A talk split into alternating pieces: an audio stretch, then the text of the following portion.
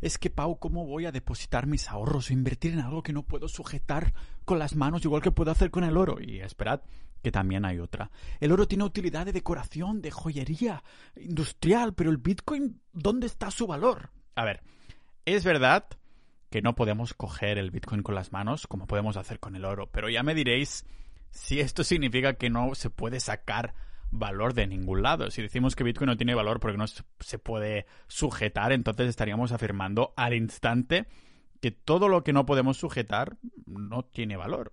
El Internet, los sentimientos, las acciones de bolsa, las hormonas, el sabor y hasta el dinero que usamos actualmente, que ya sabéis que menos de un 5% existe en formato físico, en efectivo, ¿no?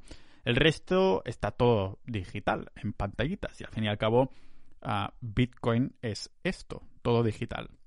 Aunque el tema del valor suena algo muy objetivo, lo que nos enseñan las corrientes de pensamiento de las escuelas económicas clásicas, neoliberales y austríacas es que podemos saber si existe valor de algún activo monetario con una lista bien clara. Hoy descubrimos si Bitcoin tiene valor o no aquí en el podcast multidisciplinar de Pau Ninja.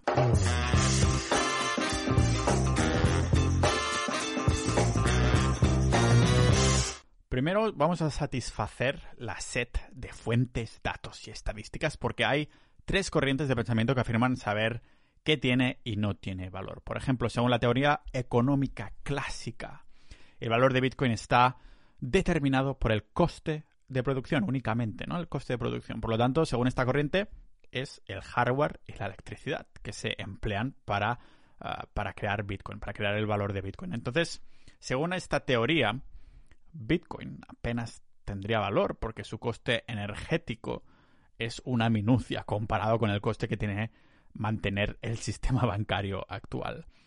No sé si habéis indagado mucho la historia de Bitcoin, pero los primeros satoshis, los satoshis recordad que son las unidades más pequeñas de Bitcoin, ah, pues estos primeros satoshis que se vendieron se calcularon según el coste que se había gastado para minarlos, o sea, para sacarlos de ahí, ¿no? O sea, el coste de la electricidad.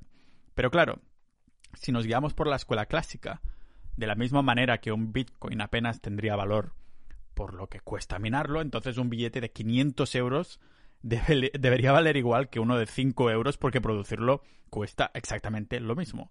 O en el supuesto de que Bitcoin tenga que reemplazar el sistema monetario actual en algún momento y lo único que importa es la producción, entonces el Bitcoin, eh, o más bien el valor de Bitcoin, tendría que estar cerca de la oferta monetaria M3 para los Estados Unidos. Recordad que en el último episodio sobre Bitcoin tocábamos, tocábamos esto de que era el M0, M1, M2 y M3, ¿vale?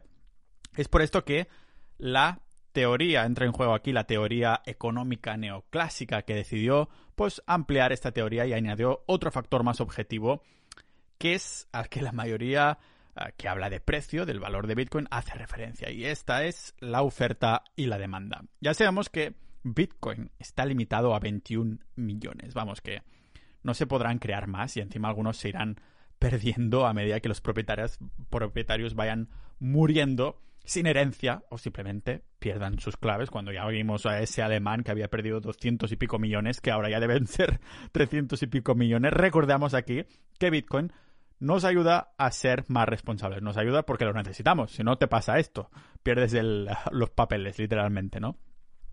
Y, claro, con esto, con esto que se pierden sus, sus claves y que aún hay más escasez de estos 21 millones, ¿qué significa? Pues que la demanda aumentará.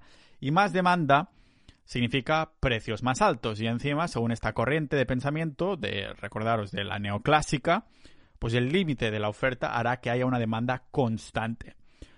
Hoy la capitalización es de tropecientos trillones de millones, bueno, no tanto, ah, pero demanda hay.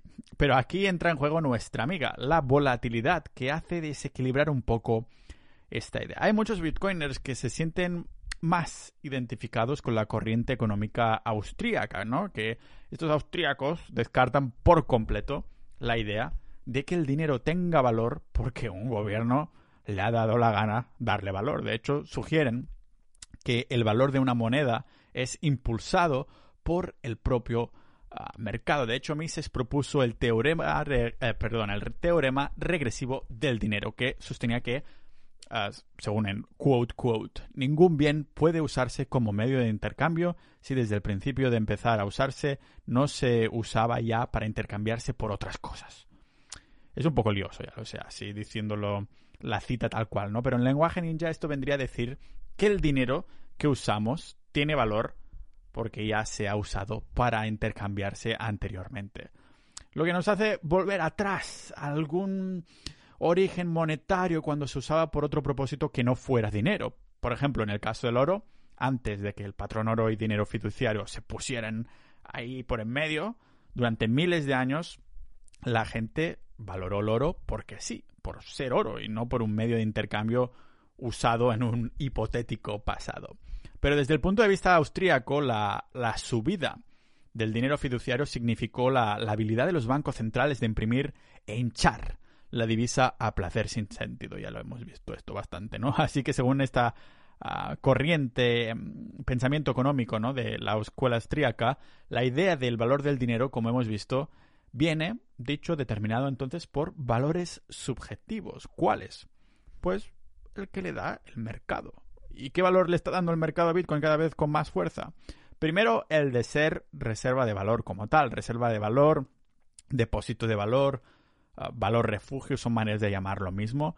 Y es que un activo que mantenga su valor a lo largo del tiempo y por lo tanto se pueda transferir por poder adquisitivo en el futuro. Por esto los euros y los dólares no son reservas de valor porque van perdiendo ah, mm, este poder adquisitivo, poder de compra con el tiempo, se van devaluando con el tiempo. Ah, con esa devaluación constante que estoy predicando en cada maldito episodio que hablo de Bitcoin, ¿no? Ah, para que algo lo sea, debería haber demanda del activo y ser líquido, es decir, ser fácil de intercambiar, no debe tampoco disminuir significativamente el valor en periodos de tiempo y debe tener una oferta limitada, eso que hemos visto hace nada de los 21 millones máximos que van a haber de Bitcoin, no va a haber más, ¿vale?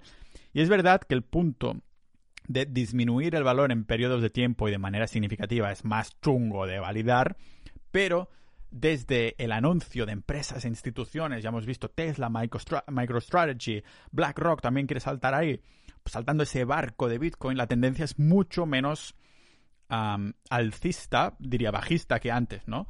Ah, con cada vez más y más adopciones que hacen que una bajada de un, yo qué sé, menos 40% sea cada vez menos probable. Aunque claro, nadie puede saber si puede llegar al día de que baje tanto de golpe porque en el pasado sí que lo ha hecho, ¿no? Lo que es innegable es que la confianza reciente que ha ido acumulando Bitcoin a medida que pasa el tiempo ha hecho que cada vez haya menos y menos ventas de gente que tiene Bitcoin, ¿no? Es decir, que la gente aguante, aguante el hodl, hodl sus Bitcoin en vez de intentar especular con ellos. ¿Por qué? Precisamente porque cada vez es más sólido como reserva de valor porque su precio a unos días vista es más fácil que sea superior que no inferior. Ya hemos visto que esta bola de nieve ha empezado a rodar. Pero aparte de estas ah, propiedades de reserva de valor es también el hecho de asumir que solo hay 21 millones máximo de Bitcoin, que es escaso, que hace que tenga valor en sí mismo también. ¿Por qué? Pues va muy relacionado con la reserva de valor, porque la idea de Bitcoin es que los que lo tengan verán como su poder, su poder de compra se incrementa con el tiempo, es decir, es deflacionario. La deflación básicamente es lo opuesto a la inflación, en vez de que se incrementen los precios, con la deflación los precios van bajando, aunque esto es solo una consecuencia la definición de deflación e inflación no es subida o bajada de precio, es solo una consecuencia porque de la oferta monetaria que hay, ¿vale? Si hay mucho dinero nuevo que se crea, pues se crea inflación y esto se traduce en aumento de precios. Y después si se saca dinero, pues entonces se produce deflación que, que entonces baja de precio, ¿vale? Son consecuencias las subidas y bajadas de precio. Y suena muy bien, pero para algunos economistas esto de la deflación no es tan chulo. Solo para algunos economistas austríacos, ¿vale? Por ejemplo, por ejemplo, antes hablábamos de esta corriente de pensamiento y a algunos, como digo, no les mola demasiado. Los llamados economistas austríacos lo ven como algo horroroso, asociado a recesiones y un crecimiento económico pobre esto de la deflación. Piensan que en un periodo largo de deflación la demanda de productos y servicios baja porque los consumidores, los que queremos Bitcoin, saben que los precios bajarán y se esperan. Y a medida que la demanda baje, esto tendría un efecto multiplicador en toda, la, en toda la economía y por lo tanto llevándola a una recesión aún más marcada. Es un buen argumento. Pero como siempre, como siempre hace la comunidad Bitcoin, hay una respuesta para todo a la que le dedicaremos yo creo un apartado aparte hablando de Bitcoin y la deflación, un capítulo en el podcast solo hablando de deflación y Bitcoin. Pero ya os puedo adelantar que nada de Bitcoin ha sido dejado al azar. Todos estos puntos de valor, para llamarlo así, parezco ya un vendehumos intentando vender un curso. El valor, el valor, el valor. Hoy el capítulo va de valor, ¿vale? Puntos de valor, esto que estábamos viendo de la escasez, por ejemplo, a reserva de valor. Pues todos estos puntos de valor, para llamarlos de algún modo, ah, vemos que en sí mismos no servirían de nada individualmente, pero es el hecho de juntarlos todos que hacen que tome valor Bitcoin. Lo mismo pasa con otro de esos puntos que sería que Bitcoin tiene valor intrínseco, que recordamos que significa tener valor en sí mismo. El valor intrínseco es tener valor en sí mismo y suena muy subjetivo, ¿no? Por ejemplo, la dulzura es el valor intrínseco del azúcar y de los oyentes de este podcast, del podcast de Pau Ninja. en el caso de, de un producto, se gana el valor si hay un precio que la gente está dispuesto a pagar para obtenerlo, como hemos visto en la teoría económica neoclásica. Bitcoin no se puede utilizar como materia prima del mismo modo que podríamos utilizar, yo qué sé, el oro o la plata, por ejemplo, ya que estábamos hablando de reservas de valor y cosas de estas, y monedas y dinero duro, ¿vale? Es por esto que los escépticos de Bitcoin argumentan que para que sea viable como idea, antes que nada se tiene que aceptar y usar con otro propósito básico. Claro, como las personas compran oro como refugio de valor, pero a la vez se pueden usar para industria y joyería, pues tenemos que pedir lo mismo para Bitcoin, ¿no? Bien, en la publicación llamada Los orígenes del dinero de Karl Menger, este economista austríaco describió el dinero como ciertas materias primas convertidas en medios de intercambio universalmente aceptables. O sea que esto no requería, según esta explicación, ¿no? De que tendríamos que usar Bitcoin también con algo que no fuera simplemente ser dinero. Por su lado, el economista Ludwig von Mises se basó en el trabajo de el bueno de Menger para publicar la teoría del dinero y el crédito en el que definió al dinero como algo que usamos para intercambiar, pero a la vez tiene un bien comercial, diciendo además que el dinero fiduciario no deja de ser lo mismo, pero con una calificación legal.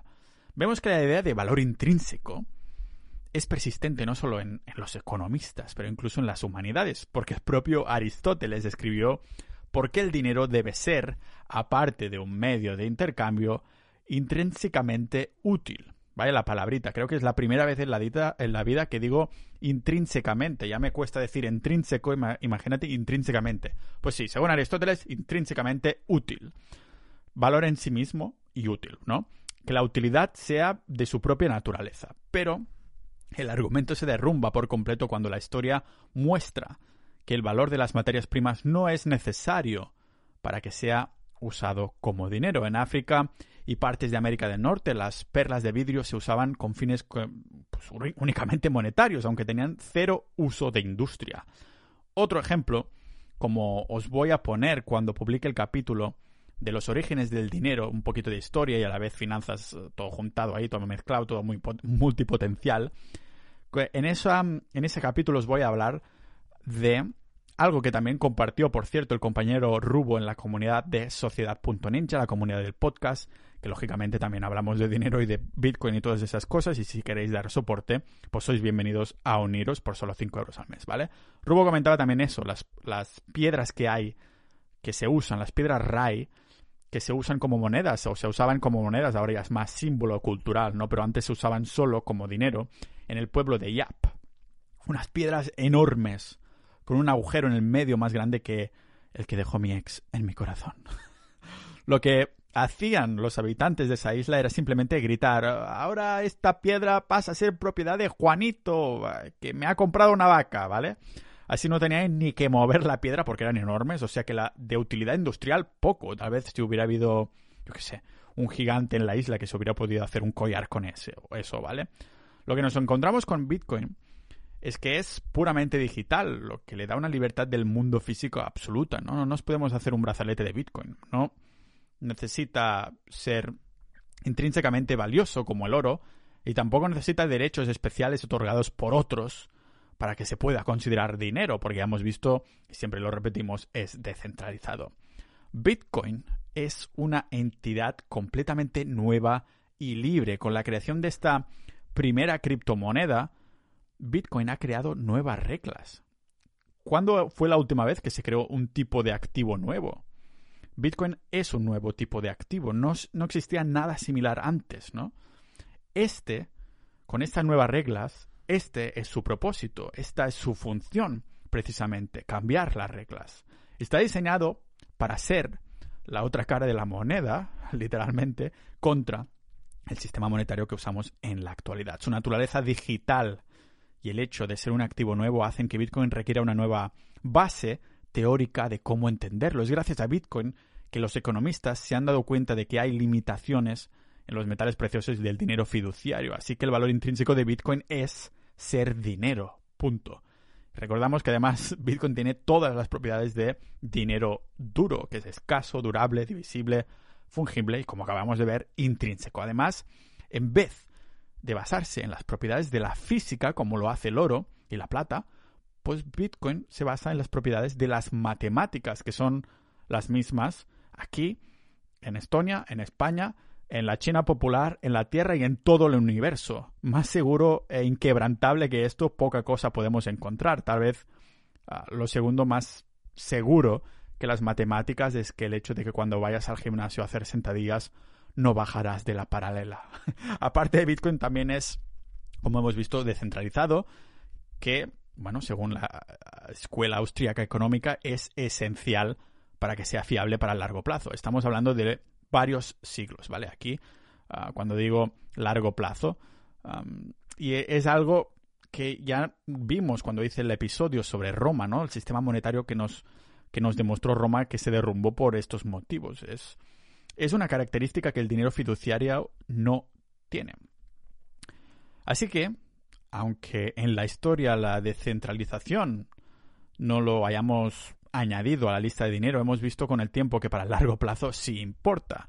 Y mucho, y reitero que cuando digo largo plazo me refiero a siglos, no a un par de décadas. Así que, como digo, el valor intrínseco de Bitcoin es de ser dinero duro en sí mismo, porque fue creado solo con este fin. Y entiendo que esto del valor intrínseco suena muy raro, pero siempre pongo el ejemplo del kiwi, ¿no? Es, uh, es como la moneda virtual que tenemos en la sociedad ninja, ¿no? Si, si tenemos un kiwi, el valor intrínseco es su valor nutricional, su olor, su textura, lo que es un kiwi, vamos. Pero claro, tiene valor intrínseco para nosotros, pero no para un león o cualquier animal carnívoro que no come fruta.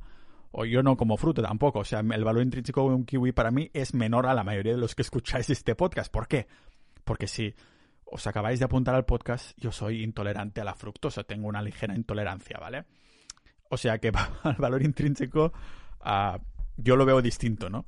O sea que al fin y al cabo, aunque viene dado por su naturaleza, también es un constructo social aparte de un valor natural, ¿no? Así que valorar un kiwi por su valor intrínseco es valorarlo por estas características para nosotros y para, bueno, en este caso para mí individualmente no lo que vale en euros o en dólares. Pero hay otra distinción que tenemos que hacer y es que nos importa un pimiento el valor que tiene euros o, en dólares una vez hemos comprado este kiwi.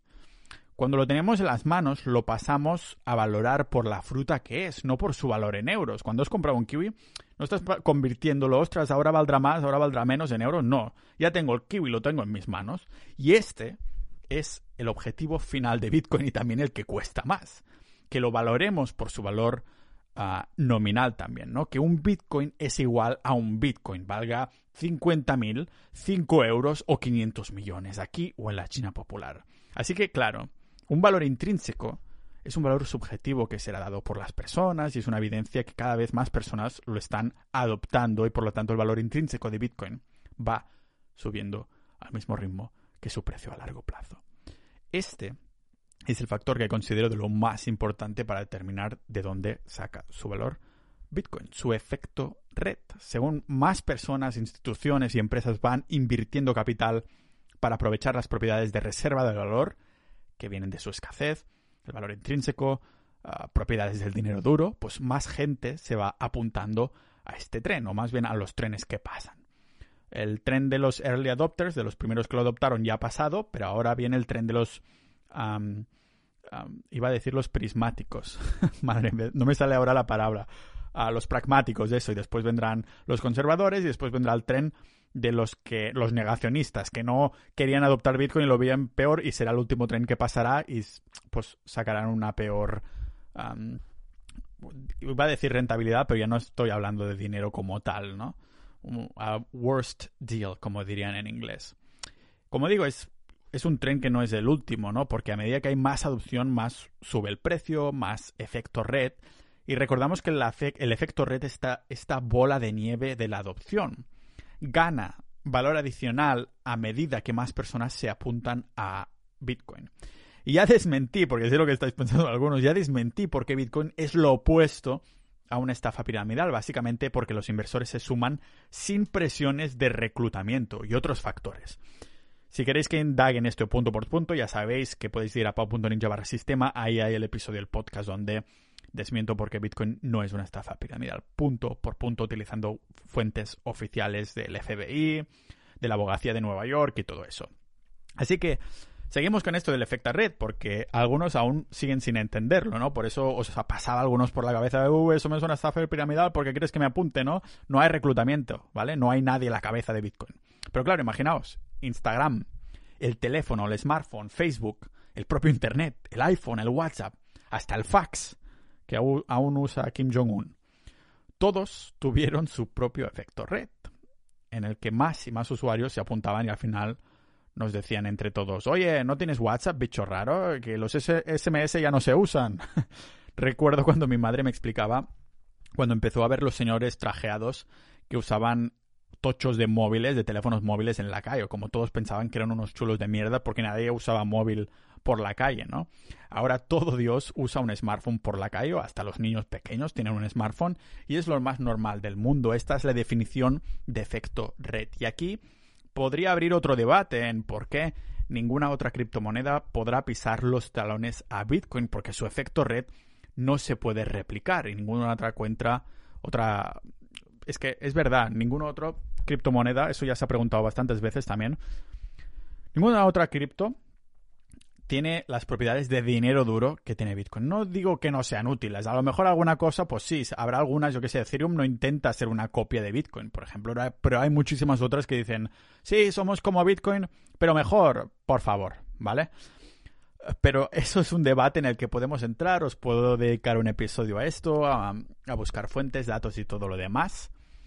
Ah, pero el efecto red no se puede replicar. Es como si alguien ahora dice, pues voy a crear Instagram, pero mejor. Buena suerte intentando que toda la gente de Instagram se pase a tu Instagram, ¿no? O voy a crear WhatsApp, pero mejor. O voy a crear un otro Internet. Pues muy bien, mucha suerte. A ver si tienes... Ah, hay como eso de los que son los primeros, ¿no? Que tienen una, una ventaja enorme y lo bueno de Bitcoin, lógicamente en su tecnología, es que se puede mejorar en las capas superiores, ¿no? Pero hoy lo concluimos con lo del valor. Estos son debates que podemos entrar cada uno punto por punto. Solo porque no lo podamos tocar, recordad que no significa que no tenga valor. De lo contrario, tendríamos que decir que no existe ni el amor, ni la rabia, ni una rascada de cojones, o lo que sientes cuando escuchas el podcast de Pau Ninja. Recordamos y concluimos entonces que el valor de Bitcoin es de ser dinero duro como tal y ya está, porque tiene las propiedades del dinero cumplidas. Está basado en las propiedades inquebrantables de las matemáticas, descentralizado y por lo tanto incorrumpible. y bueno, y un efecto red irreplicable. Un cóctel perfecto que, como en la poción de las supernenas, sale algo que no solo da que hablar, sino que además se pone en acción y es aún mejor de lo que se había dicho. Y al fin y al cabo, después de esto, lo único que se requiere de una forma válida de dinero es que mantenga su valor, ah, confianza y se adopte. En el caso de Bitcoin, todo esto lo podemos medir con este efecto red, una base de usuarios que aumenta exponencialmente, rollo, ya lo he dicho, ¿no? Bola de nieve con startups y empresas que lo adoptan, medios que hablan cada vez más y más del tema y están cambiando un, un poco la agenda, ¿no? Cuando hablan de él incluso. Y hay empresas enormes que decían, en vez de sucumbir a la devaluación del dinero fiduciario, pues convierten miles de millones de sus reservas en dólares a Bitcoin. Lo hemos visto con MicroStrategy, con Tesla y muchas otras empresas que ahora van a venir.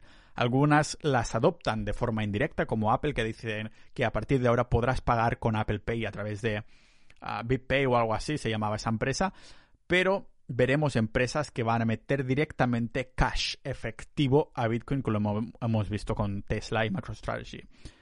Así que esto ya ha empezado, yo creo, porque como en todas las formas de dinero, el valor de Bitcoin viene solo y directamente de las personas que voluntariamente, sin estados, de forma forzosa de por medio, ¿no? Que forzan ahí su uso. Pues esto, voluntariamente, personas que directamente, voluntariamente lo aceptan como primeramente como reserva de valor primero, eso seguro, y después como método de pago ya cuando mejore la tecnología y todas esas críticas que hay detrás. Así que este es el valor de Bitcoin y nos vemos en la próxima.